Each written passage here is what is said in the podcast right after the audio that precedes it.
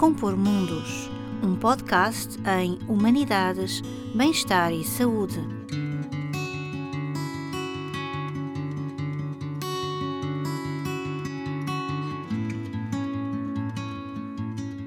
Vamos então dar início a este podcast Pensar com Bioética, Desafios e Oportunidades.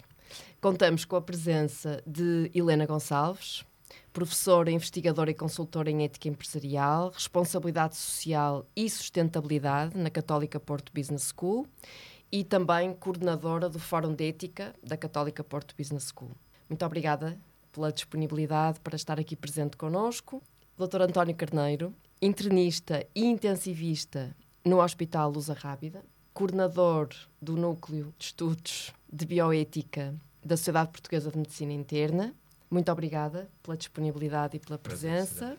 E o Dr. José Eduardo Figueiredo Soares, engenheiro eletrotécnico, consultor sénior independente nas áreas da ética e excelência organizacional, doutorando em bioética e um dos fundadores do Fórum de Ética da Católica Porto Business School. Vamos então dar início a esta nossa conversa, esta reflexão sobre o papel da bioética na atualidade, pensando nos desafios e nas oportunidades que se abrem e os desafios que enfrentamos nesta área hoje. E a primeira pergunta que eu gostava de colocar, até para ficarmos a conhecer um pouco o percurso de cada um, é como é que surgiu o vosso interesse na bioética, no percurso que cada um tem tido em termos profissionais e eventualmente pessoais. E, e, gostaria de começar pela professora Helena Gonçalves. Obrigada, Susana, pelo convite. É um gosto estar aqui.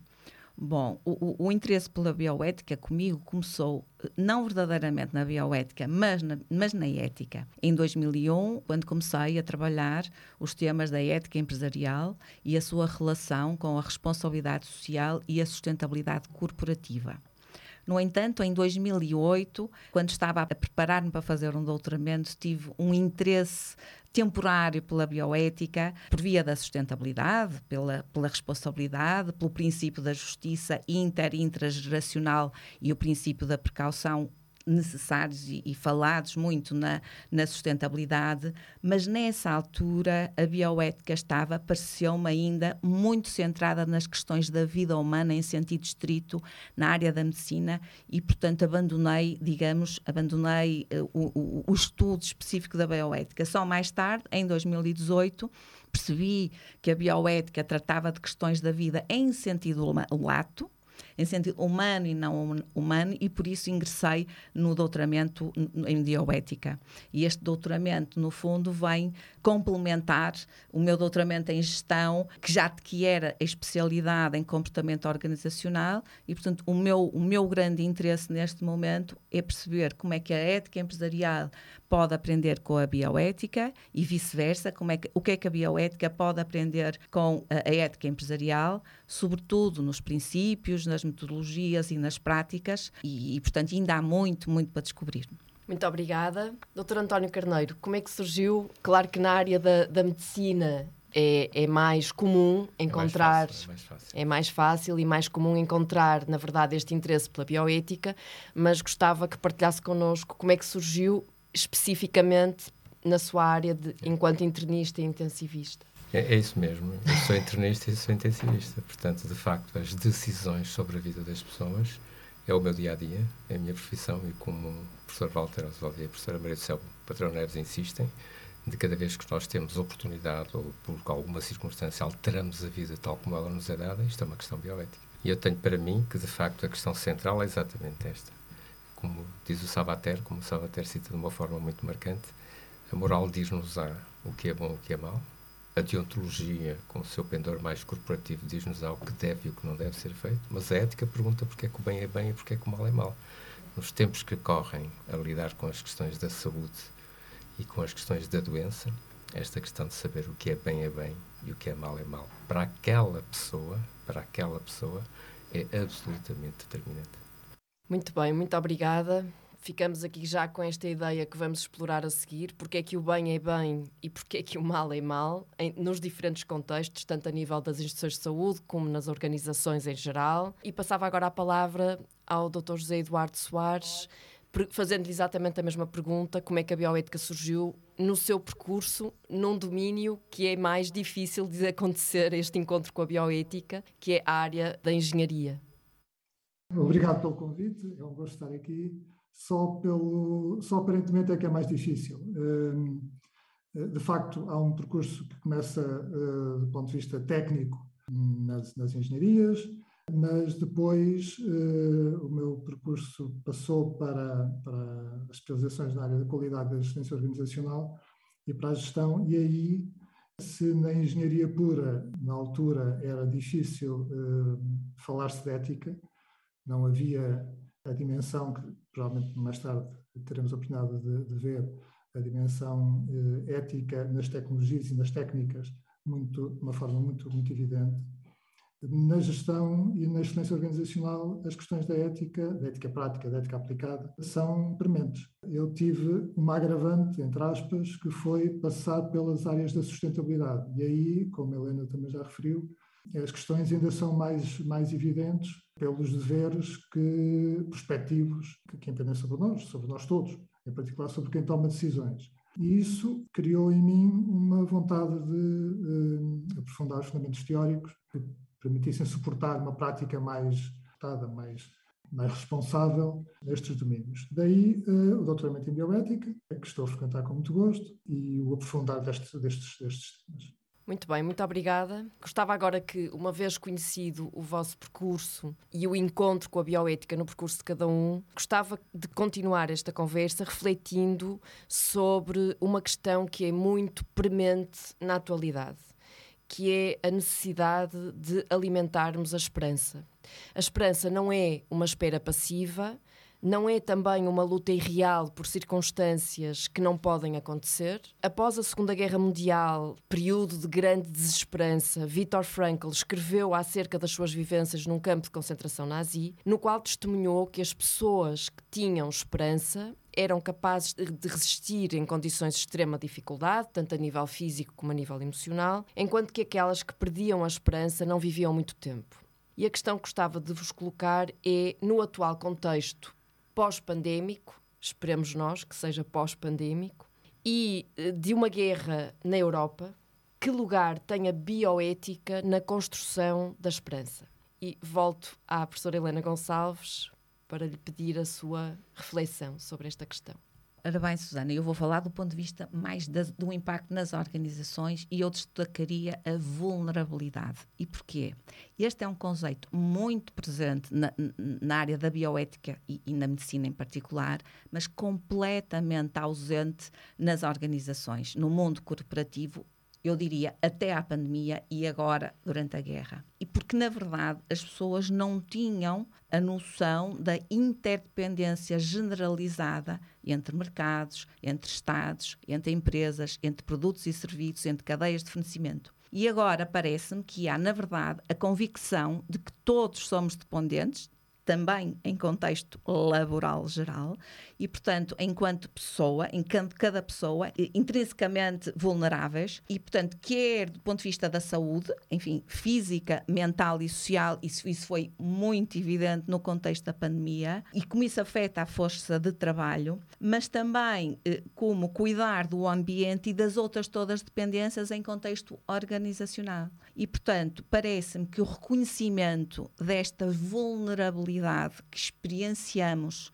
eu diria quase à exaustão, nestes últimos três anos, eh, são um fator de construção de esperança, quer para pessoas mais responsáveis, quer para uh, construções, uh, organizações mais justas e, portanto, mais atentas ao outro, uh, a cada um dos outros. Muito obrigada. Doutor António Carneiro, e no mundo da saúde, que lugar tem a bioética na construção da esperança, na atualidade?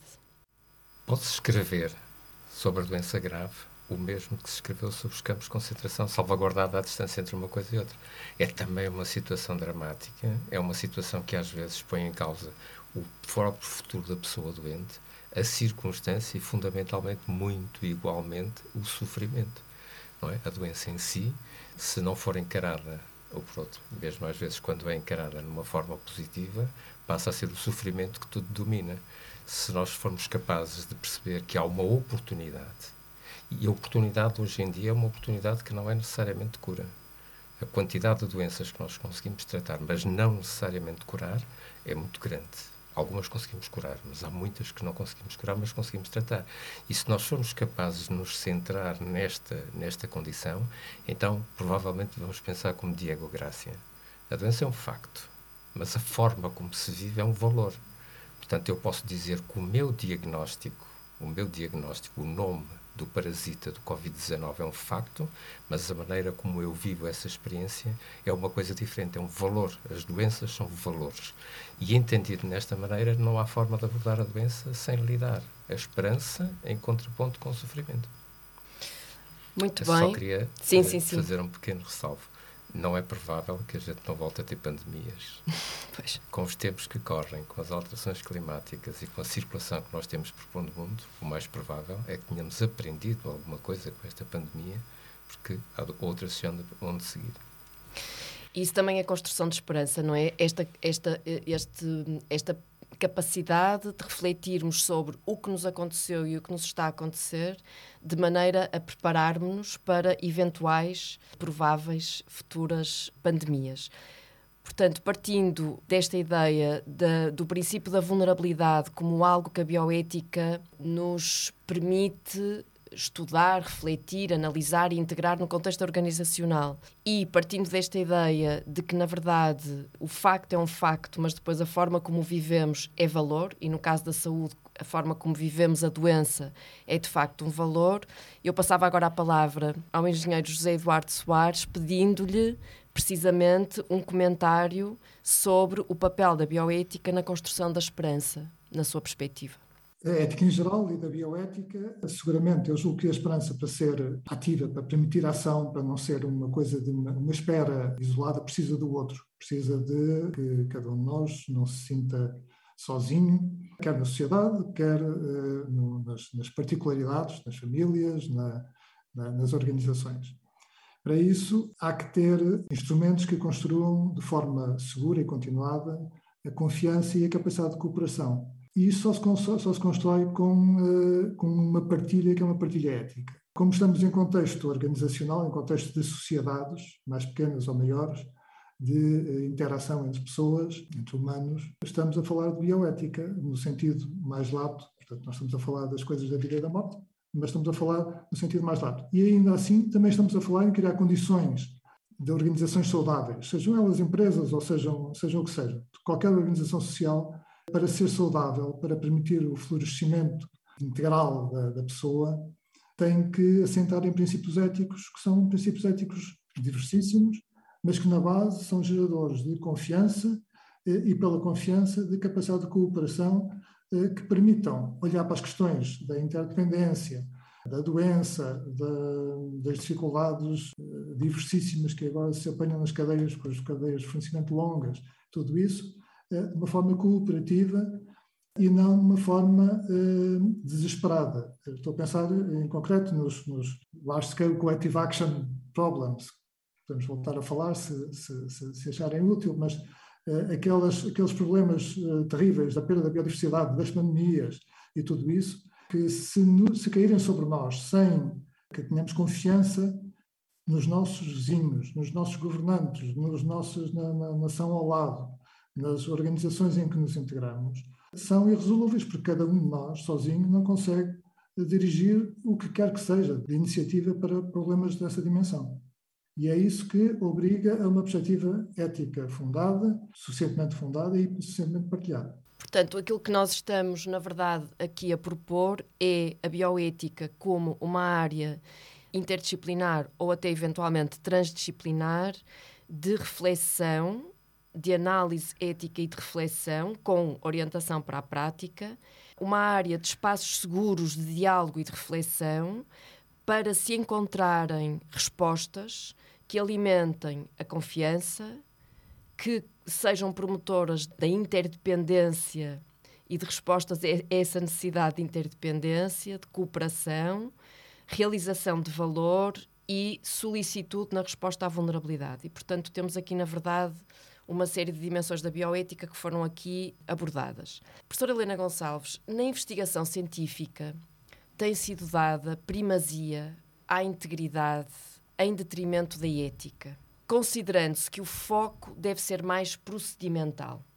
E, na verdade, esta abordagem tem sido importante porque trouxe a integridade da investigação para cima da mesa, mas abre espaço ao risco da autorregulação dos cientistas e dilui a reflexão sobre algo que eu considero importante, que é a reflexão sobre o caráter e sobre as virtudes. Nas organizações, o foco também tem sido mais na dimensão normativa da compliance e não tanto na ética.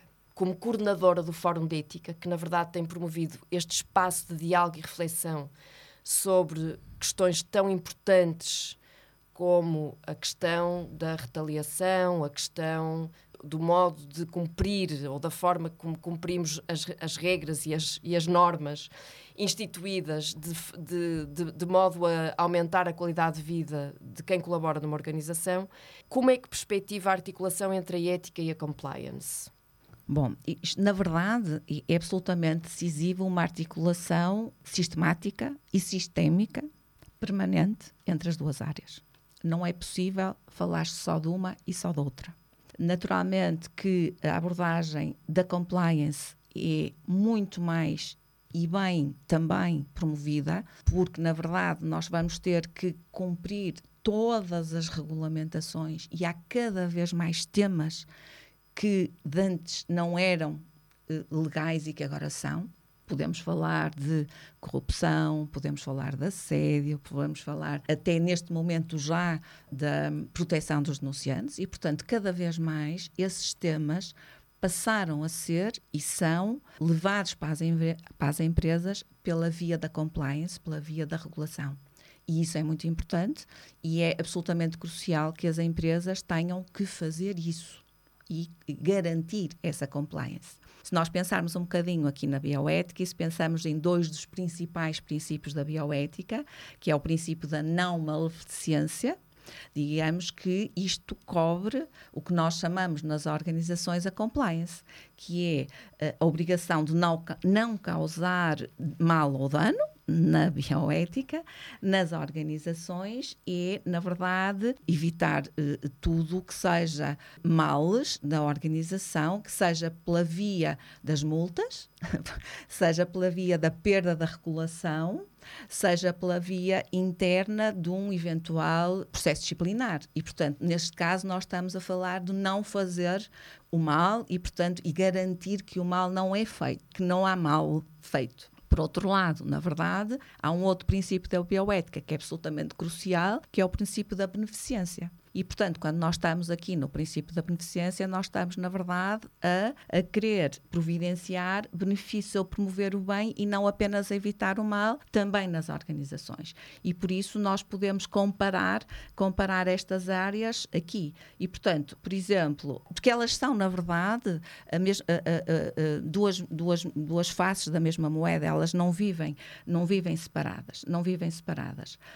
Um, e, e, portanto, uh, talvez uh, nós possamos dizer que, numa linguagem corrente, na bioética, nós podemos dizer não faças nunca o mal e faz todo o bem que puderes, e, portanto, numa linguagem mais organizacional, e, portanto, no fundo, contrabalançando estas duas áreas, a da compliance e da ética e destes dois princípios, uh, cumpre sempre, no mínimo, todas as regras internas e externas para não ter, como disse, uh, quebras de reputação ou processos disciplinares e faz todo o bem que puderes, ou seja, desenvolve sensibilidade ética em cada um, com reflexão, com formação, com a criação destes espaços de, de, de partilha seguros que a Susana acabou de falar, para manter o código de ética vivo da organização, para entrar num ciclo virtuoso de pessoas e organizações mais justas ou mais éticas.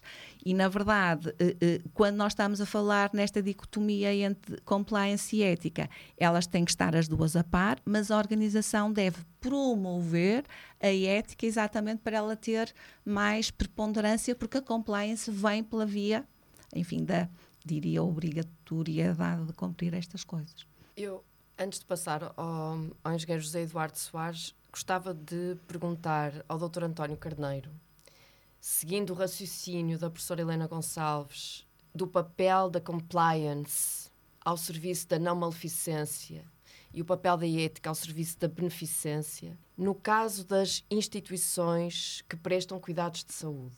Nós sabemos que há normas, há a lei, há códigos, há o código deontológico, os códigos deontológicos dos vários profissionais, que na verdade não isentam os mesmos de refletirem sobre a sua responsabilidade a cada momento. Portanto, no fundo, não os isenta da responsabilidade de pensarem como agem a cada momento. E a minha questão, que, surgiu agora ao ouvir a professora Helena Gonçalves, é se há, na verdade, espaço nos cuidados de saúde atualmente para esta reflexão bioética e para esta reflexão sobre quem sou, como ajo, qual é a minha responsabilidade no momento em que tenho que tomar uma decisão. Pois, aí de nós se não assumirmos a responsabilidade quando temos de tomar a decisão. A decisão em contexto clínico é um assunto que me tem interessado, tenho dedicado bastante a isto, porque é, é um, para um internista e intensivista, às vezes as tomadas de decisões são, têm tempo para refletir e contraditar, Outras vezes são tomadas decisões que são na hora, no momento, no segundo, que depois, se o tempo não aconteceu para discutir aquela situação, teremos que rever em contínuo, como acontece quase sempre nesta relação clínica, a justeza daquela atitude, um, fundamentando-a, e aqui é que eu penso que nós vamos ter que, que, que pegar em três pontos muito diferentes e distantes.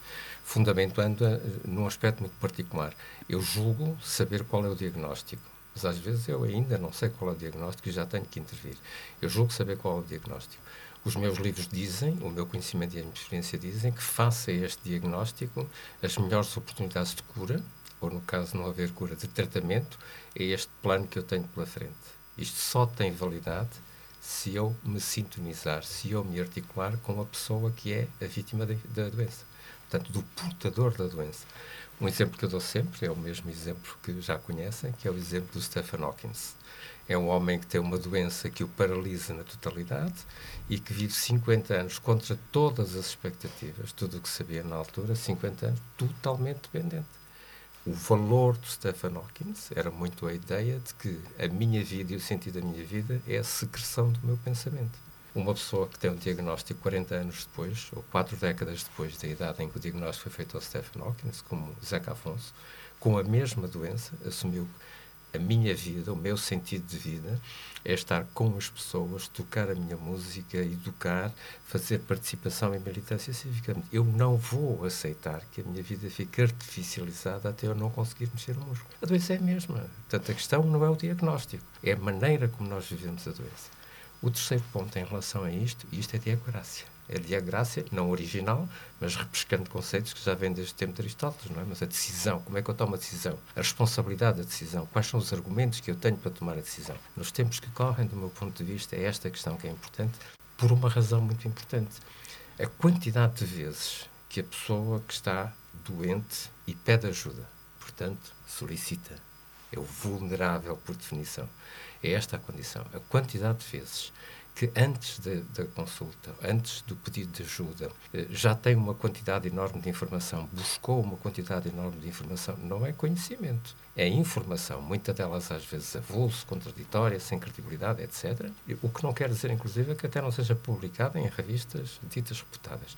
Portanto, a informação, isto não é conhecimento e fundamentalmente não é o conhecimento para ela a quantidade de vezes em que a pessoa, com esta quantidade de informação, tem uma expectativa absolutamente desligada, distante, eh, uma distância vertiginosa da realidade, é muito grande. E depois temos duas hipóteses. Ou esta pessoa sente que está a ser acompanhada de forma adequada, aceita a credibilidade de quem a acompanha e sente a solicitude da resposta, o tal segundo princípio que nos parece fundamental, eu aqui acho que Ratziona tem toda a razão quando contrapõe a responsabilidade como esta, esta condição genérica que significa que a atitude do profissional de saúde. Se esta aceitação, se este reconhecimento da idoneidade acontece, nós conseguimos diminuir o afastamento, este enorme ato entre a expectativa que a pessoa tem e a realidade que conseguimos propor. Isto é aceitação. E esta aceitação faz quando a relação clínica consegue percorrer o caminho da aceitação, umas vezes com mais percalço do que com menos percalço, e então quando conseguimos percorrer isto, correspondendo aos, aos valores, procurando aliviar o sofrimento e, fundamentalmente, mantendo a esperança para algo que seja realizável, e isto é dinâmico, não está fechado. Quando eu discuto a primeira vez, não é a mesma coisa que discutir a quinta ou a sexta vez. Nós todos evoluímos e o pensamento da pessoa em sofrimento também evolui. E, nesse sentido, o nosso Serviço Nacional de Saúde, que eu acho que é uma enorme conquista da nossa democracia, neste momento abalado, mas reparem que o Serviço Nacional de Saúde, independentemente de todo o resto, foi proativamente desestruturado durante dois anos. Nós, durante dois anos, perdemos o sentido de finalidade daquilo para que o Serviço Nacional de Saúde foi criado, para nos dedicarmos a uma pandemia, como provavelmente tinha que ser. Nós estou a dizer o contrário. Entremos é no contexto. E, portanto, ao perceber isto desta maneira, eu diria que vamos provavelmente agora que repensar expectativas de ambas as partes, a noção exata de que o Serviço Nacional de Saúde, por definição, é insustentável. Não há nenhum dinheiro em nenhum país do mundo que consiga pagar aquilo que em abstrato são as necessidades ou os desejos de saúde. Eu vou repetir porque pode parecer que me enganei. Não há nenhum país do mundo que consiga pagar todas as expectativas descontextualizadas da realidade do que sejam as necessidades de saúde. Nenhum, nenhum. Está tudo acima dos PIBs de todos. De todos. É o maior negócio do mundo. Está muito, muito para além da droga e, da, e das armas. O, o, negócio dos remédios, da saúde e do que está relacionado a isto. E, portanto, a nossa capacidade de percebermos o que é realizável, o que tem sentido fazer, é muitíssimo importante. É a questão central da bioética. Poder, podemos. A questão é saber o que é que devemos. E o contrário, que é o inverso eu devo fazer isto. E será que posso? Esta é que é a questão bioética central. Muito bem, muito obrigada. Por aqui se fica a, a, perceber bem que, por muito que a inteligência artificial e os algoritmos que nos permitem ter acesso aos resultados dessa inteligência artificial se desenvolva, por muito que a inteligência artificial se desenvolva na área da saúde, nunca poderemos substituir a pessoa que é capaz de ponderar a cada momento os vários elementos que estão na base e, e, fundamentam tomadas de decisão. Falaram aqui da importância da comunicação, dos canais abertos e, e, desta comunicação dinâmica ao longo do tempo. Falamos de responsabilidade, de respeito, vulnerabilidade, beneficência, não maleficência. Agora passo a palavra ao engenheiro José Eduardo Soares, porque vamos aqui introduzir um, um outro valor, que é o valor da justiça na verdade, já falamos aqui também da importância dos códigos de ética e dos códigos deontológicos, que apresentam uma leitura sobre os valores que devem ser realizados em instituições justas ou em organizações justas. E eu gostava que nos dissesse como é que nós podemos definir o conceito de instituição justa e que valores é que considera que são mais relevantes para a concretização deste propósito. O conceito de instituição justa é uh, aquela que eh, permite, eh, seguindo a ideia, o conceito de gestão justa foi, de alguma forma, posto muito bem numa definição de ética do Paul Ricard, que o, o, a intermediação entre um agente, o agente ético, e os outros, em particular os outros que não estão próximos do agente, que não estão na sua esfera de influência direta, é feita através de instituições.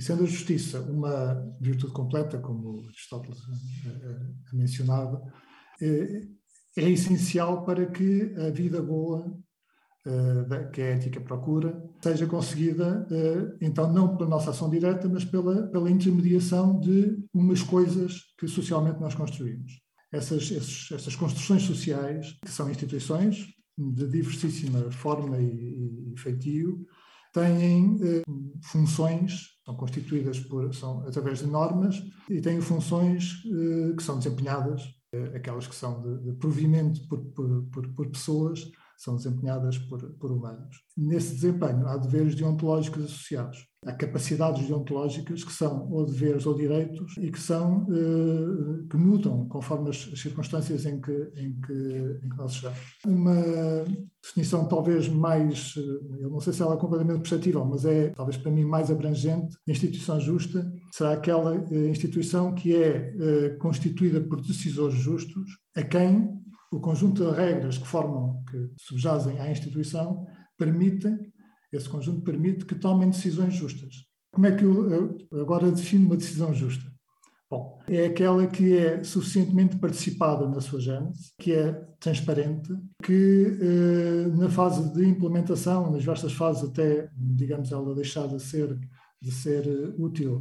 É participada também, é baseada em regras e procedimentos claros e em compromissos suportados em convicções ponderadas e debatidas suficientemente. Esta, esta ponderação conjunta, este debate, mais uma, uma chamada à, à, à, inteligência, à inteligência prática, à capacidade de fazermos a sociedade em conjunto, o que caracteriza uma decisão justa. Passando para, para, para, para o âmbito direto das organizações, importa ter resultados, e, portanto, digamos que uma organização justa é aquela que atinge resultados que são positivos para a construção do bem-estar social, do bem-estar económico, do, da saúde da, da, da, coletividade, da sociedade em geral, eh, mas também, eh, olhando para o resultado, olha para a forma como esse resultado é obtido. Isto é, não interessa, não, não, não serve obter um resultado que é aparentemente útil se ele for obtido de uma forma injusta voltamos a Aristóteles, que não dê aquilo que é devido a quem tem alguma coisa, a quem é parte interessada, quem é stakeholder, como agora se chama em termos da, da linguagem da gestão das organizações, quem é parte interessada naquela decisão. E esta ideia de dar o que é devido eh, é uma ideia fundamental, mesmo que o direito, e voltamos ao princípio da, da, desta, desta, parte da conversa, de compliance e, e ética, esta aparente dicotomia, mesmo que não haja uma obrigação jurídica de entregar uma certa, um certo resultado a alguém, a certa parte do resultado, pode haver uma obrigação moral. E essa obrigação moral ser sobre um agente coletivo, que é, por exemplo, uma empresa. E cada vez mais, neste mundo de multi, multi-agência e em que todos precisamos uns dos outros, digamos, não há, não há, não há como fugir a, esta, a estas relações eh, de dependência, esta obrigação moral é cada vez mais visível para as organizações. As organizações são instrumentos da sociedade que têm uma capacidade de transformação enorme e, portanto, para além daquilo que é que vai sendo posto em lei, como a Helena referiu, e, que, portanto, por obrigação, por dever de, de omissão, de não fazer o contrário à lei, as, as empresas vão sendo obrigadas a fazer, há também um dever de, de comissão, um dever de fazer, que uh, a sociedade vai, uh, vai, vai explicitando e cada vez de forma mais evidente, que nós chamamos uh, na gíria a licença social para operar, quer dizer, eu tenho pela, pelo cumprimento da lei a licença administrativa, mas pelo cumprimento dos meus deveres, podemos chamar da ordem das obrigações imperfeitas, aquelas que não, não podem ser impostos coercivamente, porque nós somos legislados, porque desse lado eu tenho uma licença social. E muitos casos temos visto em que grupos nesta sociedade hiper, hiperconectada em que vivemos, grupos de cidadãos ao longo do, do mundo inteiro, de repente, retiram a uma organização a licença para operar. E isso é um risco enorme para quem está à frente das organizações e para quem nelas investe. Nós estamos a correr contra o tempo neste momento, nesta conversa, e portanto eu ia pedir que agora eh, a questão que eu, que eu vou colocar eh, que seja respondida um modo o mais breve possível. Eu gostava que pensassem num dos desafios éticos, gostava que pensassem num dos desafios éticos que se colocam nas organizações e nos cuidados de saúde, no presente e no futuro. Ou seja, o engenheiro José Eduardo falou na questão do que é que é uma decisão justa e referiu a esse propósito a importância dessa decisão ser o mais participativa possível. Se nós pensarmos que a ética é, na verdade, que, que não existe pensamento ético sem relação com o outro, e se pensarmos que, no contexto das organizações em geral e no contexto das instituições que prestam cuidados de saúde, há de facto esta ancoragem na relação com o outro, seja entre quem trabalha lá, quem trabalha na organização, seja entre as pessoas que recorrem à organização ou à instituição de cuidados de saúde solicitando o seu cuidado, eu gostava que pensassem, se tivessem que destacar um desafio ético para as próximas gerações, que desafio seria esse. Professora Helena Gonçalves, pode pensar num, nomeadamente se, se, por exemplo, uma vez que referiu isso, a questão da lei da proteção aos denunciantes, face aos canais abertos de denúncia que foram instituídos e o medo de retaliação. Há algum desafio ético que se desenha neste contexto para as organizações? Bom, na verdade, o desafio é criar mais uma vez os tais espaços de seguros para se falar sem qualquer problema sistematicamente sobre ética. Sobre ética ou sobre compliance, sobre quais, para que as pessoas possam ficar sensíveis, sensibilizadas à importância de falar e de criar estes espaços seguros. Porque, na verdade, o, o, problema da retaliação é um problema muito antigo e é um problema que acontece e, e aumentou quando as pessoas querem, veem, sentem ou veem alguma coisa não está a acontecer. Direito, quer seja pela via do incumprimento legal, quer seja pelo incumprimento das normas internas, nomeadamente do, de respeito das pessoas e, portanto, não necessariamente de incumprimentos legais, mas incumprimentos das normas que nós queremos. E, portanto, provavelmente o maior desafio, na verdade, é esta necessidade de, por um lado, assumir esta, a vulnerabilidade, como falei há pouco, a vulnerabilidade de cada um e a responsabilização de cada um. E estar consciente da vulnerabilidade e estar consciente dessa responsabilização passa, sobretudo, pela abertura, eh, pela que as organizações criem elas desenhem espaços nas organizações, sejam elas quais forem as organizações, que permitam que essas pessoas possam pensar, refletir, partilhar eh, sem qualquer sem medo de retaliação. Sem qualquer medo de retaliação.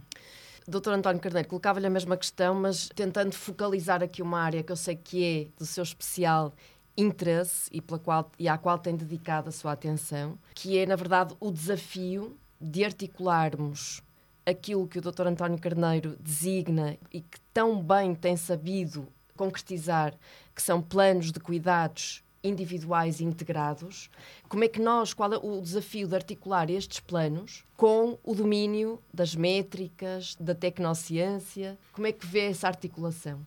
O problema central da saúde para o futuro, do meu ponto de vista, é a gestão da informação por três ordens de razões. É porque a informação uh, é de tal forma uma enxurrada por todos os lados que, veja-se a pandemia, eu acho que a pandemia é um enorme ensinamento para isso.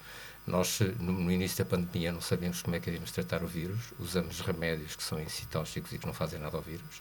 Depois tivemos umas quantas publicações sugerindo que o remédio X era um remédio adequado, o que não se comprovou.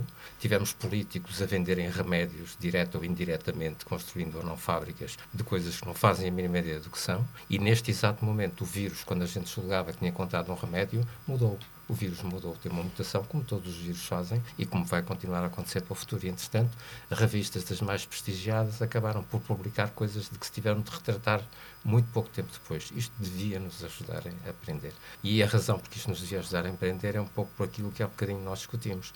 É que a informação é tanta, é tão absorvente, é tão desafiante a relação com o utente, quando o utente pretende que lhe seja feito, ou que seja capaz de fazer, ou que tenha acesso àquele remédio, àquela fantasia, àquela coisa que no entendimento dele, à custa de uma informação não credibilizada, não filtrada, não tratada, é a solução, é o milagre. Nós já ouvimos estes milagres todos os dias na, na, na, nossa televisão, inclusive crowdfunding para encontrar eh, fortunas para encontrar fortunas para coisas que não têm fundamento científico. Nós já vemos isso por todo lado. Esta é uma das dimensões. A segunda dimensão é que tudo o que ficar escrito deixou de nos pertencer.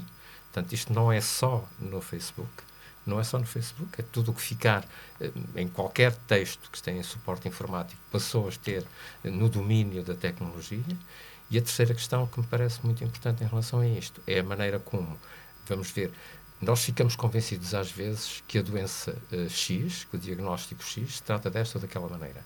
E na realidade, a forma como cada um encara a doença e a atitude que tem para com a doença e o enquadramento que nós somos capazes de gerar em torno desta doença, e quando a doença é crónica, o essencial está fora da instituição de saúde esta capacidade de integração com o enquadramento social, quando a doença é crónica, é aí que reside o problema central, é o nosso principal problema. Quanto mais velhos temos, quanto mais doentes com multimorbilidade e dependentes das pequenas coisas do dia a dia, mais isto é verdade. E para que nós sejamos capazes de encontrar um percurso que não seja tão traumatizante, é fundamental que a pessoa doente o enquadramento das pessoas que são significativas, aqueles de quem poderá encontrar algum tipo de apoio, sejam capazes de ser coordenados em torno do tal plano. Plano porque antecipa, porque tenta prever o que vai acontecer a seguir. Não para aquela pessoa, mas em condições semelhantes, o que é mais provável que aconteça é isto. É individual, porque cada pessoa vive à sua maneira. A doença não é um facto, a doença é um valor. E, portanto, o meu cancro da mama, eu vivo à minha maneira. O cancro da mama dela, ela vive à sua maneira e de forma diferente. E se eu não perceber isto, nunca mais vou encontrar as boas soluções. Integrado. Porque eu vou ter que ter a integração de todos os cuidados que eu necessito. Vale o atestado de multimorbilidade, vale a assistência social, vale a alimentação em casa e de cuidados. Não é tratamento, é de cuidados porque grande parte da coisa que tem sentido às vezes não é o remédio milagroso. Há muito poucos remédios milagrosos, mas há muitos medicamentos eficazes. E não é o remédio milagroso, mas é a estratégia mais adequada para manter a esperança, a qualidade de vida de acordo com os valores da pessoa, com o mínimo sofrimento possível, porque o zero sofrimento não existe. Muito bem, ficamos aqui com esta ideia-chave, que é a, importância da comunidade para o cuidado de cada um numa população envelhecida e com múltiplas comorbilidades e doenças crónicas, e na verdade neste, nestes casos a resposta à situação vivida encontra-se, na maior parte dos casos, na comunidade e não tanto nas instituições de saúde, junto dos profissionais de saúde e partindo desta ideia da importância da comunidade e, e estando já agora a chegar ao final, à nossa reta final desta conversa, eu vou lançar aqui um desafio de vos pedir que cada um faça uma, uma reflexão brevíssima sobre uma das palavras, conceitos que eu vou agora referir. E então são estas as palavras, são estes os conceitos, e gostava que selecionassem uma destas palavras e que dissessem duas ou três frases sobre aquilo que o conceito invoca: responsabilidade, respeito, vulnerabilidade, justiça, hospitalidade, educação, compaixão, consentimento, solidão, identidade, dor barra sofrimento e felicidade. Engenheiro José Eduardo Soares, podemos começar por si? Eh, eu dessas conceitos, enfim, a justiça já falámos um bocadinho, responsabilidade também, eu destacaria o respeito, que é uma, uma, das, uma das bases da ética que, eh, na, quer nas, na organiza, nas organizações, quando há intervenções numa organização, quer eh, nas profissões, na perspectiva deontológica, mais sentido faz sublinhar. O, o, respeito, enfim, alguém, alguém definia, é quando voluntariamente limitamos a nossa influência sobre outrem a um nível aceitável no espaço das obrigações, conhecido e partilhado, pelo menos por aqueles dois agentes que ali estão. Essa limitação voluntária da minha capacidade num espaço que é um espaço em que eu reconheço com o outro expectativas e obrigações é o, o essencial do, do estar em conjunto onde depois tudo se passa, as outras, as outras coisas uh, todas da interação, da intersubjetividade, uh, se passam. E onde se constrói a confiança e a capacidade de cooperação. Portanto, é o respeito é a base dessa capacidade de cooperação e essa cooperação é a única forma de nós ultrapassarmos os desafios, sejam as pandemias, sejam as outras todas, uh, as alterações climáticas, a perda da biodiversidade, enfim, tantas coisas que hoje nos parecem uh, inultrapassáveis, mas que com princípios da ética, com cooperação e confiança e com alguma tecnologia poderemos seguramente ultrapassar. Muito obrigada. O, o professor Daniel Serrão dizia que o respeito é o princípio de todos os princípios, é o respeito pela autonomia, é o respeito pela vulnerabilidade, é o respeito pela dignidade e por aí fora. Doutor António Carneiro eu estou um bocadinho enviesado pela minha condição profissional, não é? A relação clínica acho que é aquilo que tem muita relevância nesta discussão e, e se, me permite, eh, a minha, se me for permitido, eu gostaria de juntar mesmo os dois, porque a vulnerabilidade e a responsabilidade, do meu ponto de vista, são os princípios, os valores na relação clínica, mas em toda a sua dimensão. E acho que a responsabilidade tem, eh, citando outra vez Hans Jonas, umas características muito curiosas, não é? Portanto, tem uns deveres, como diz Hans Jonas nesta matéria, o dever do conhecimento, e nós, em relação a isto, temos um enorme desafio sobre a informação. Ninguém é capaz de conhecer tudo aquilo que em abstrato precisaria de conhecer. Portanto, esta, esta noção da nossa finitude, da nossa incapacidade de conhecer tudo, obriga-nos a funcionar em relação, não é? O segundo é a humildade. E a humildade é porque a quantidade de conhecimento que anda por aí à solta, ou que está disponível, é de tal forma grande que a única coisa que a gente pode dizer é que não temos a certeza de que eh, somos muito pequeninos perante a quantidade de coisas que se sabem. A questão concreta que se põe não é o que se sabe, é aquilo que eu sou capaz de utilizar no conhecimento nesta situação concreta. Quando eu não descer a este nível real, eu vou-me perder. E por isso o terceiro princípio, que é o da prudência, é absolutamente essencial cuidado com as atitudes e a pandemia ensinou-nos isto de uma forma tão clara, tão clara, tão clara, que vale a pena aprender. Cuidado com as minhas atitudes para que elas não virem precipitadas de repente. Eu espero sinceramente que nós tenhamos aprendido com a pandemia e que essas lições fiquem para este futuro de pensar com bioética. Professora Helena Gonçalves, que conceito é que escolheu? Eu ia escolher o mesmo e que já começamos, a vulnerabilidade porque em contexto organizacional essa palavra não era de todo. Nesse conceito não se falava de vulnerabilidade, pelo contrário, só as boas empresas é que seriam interessantes. E, portanto, o contexto organizacional percebo agora e acho que para esse futuro será muito importante não nos esquecermos e fazer memória de quão agora há este reconhecimento em contexto organizacional da vulnerabilidade como algo de importância indesmentível desta interdependência e consequente manutenção das operações e da sobrevivência das organizações, por um lado, e a integração da, na gestão das pessoas também da vulnerabilidade, porque, em particular, eh, se pensarmos o que é saúde, e, e se usamos aqui o conceito naturalmente alargado de saúde, que é a saúde física, psíquica e social, as empresas ficaram agora pela pior razão, nomeadamente pela uh, uh, doença psíquica e pela, e pela doença mental, uh, que perceberam a quão vulneráveis são as pessoas e quão vulneráveis são as empresas à sua força de trabalho e, portanto, reconhecer mais uma vez usando também aqui as palavras, ser humildes e reconhecer esta vulnerabilidade para mim, provavelmente é a das maiores desafios e é provavelmente o que as organizações poderão construir para o futuro. Muito obrigada. Nós estamos a chegar ao fim. Eu gostava de agradecer a presença e a disponibilidade em participarem nesta nossa reflexão que penso que para nós todos nos dá a esperança de que, na verdade, nós somos capazes de desacelerar este tempo apressado em que todos nós estamos mergulhados, criando espaço e tempo para pensarmos com bioética, fora daqueles que são tradicionalmente os espaços de mediação como sejam os fóruns de ética ou as comissões de ética, que são normalmente espaços de mediação para esta reflexão. Sabendo que a pandemia tornou visível muito do invisível que já existia, nomeadamente o abandono das pessoas mais velhas nos hospitais, a morte, bastante ocultada e silenciada e que penso que continuará a sê-lo,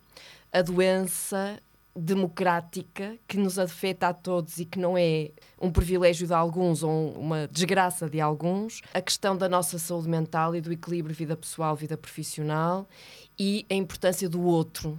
E, portanto, penso que se a pandemia nos tornou visível muito daquilo que era invisível antes da pandemia, penso que a pandemia também nos revelou a importância de termos este tempo e este espaço para a reflexão bioética. Não sei se algum dos convidados quer fechar com alguma frase, alguma ideia final, ou se podemos terminar aqui. Sim?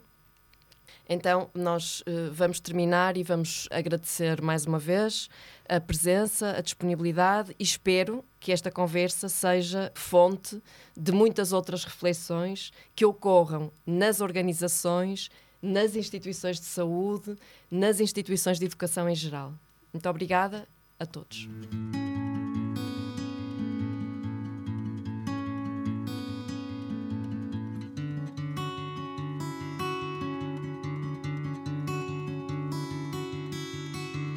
Este podcast é uma produção do projeto Compor Mundos, realizado no Laboratório de Rádio e Imprensa da Universidade Fernando Pessoa.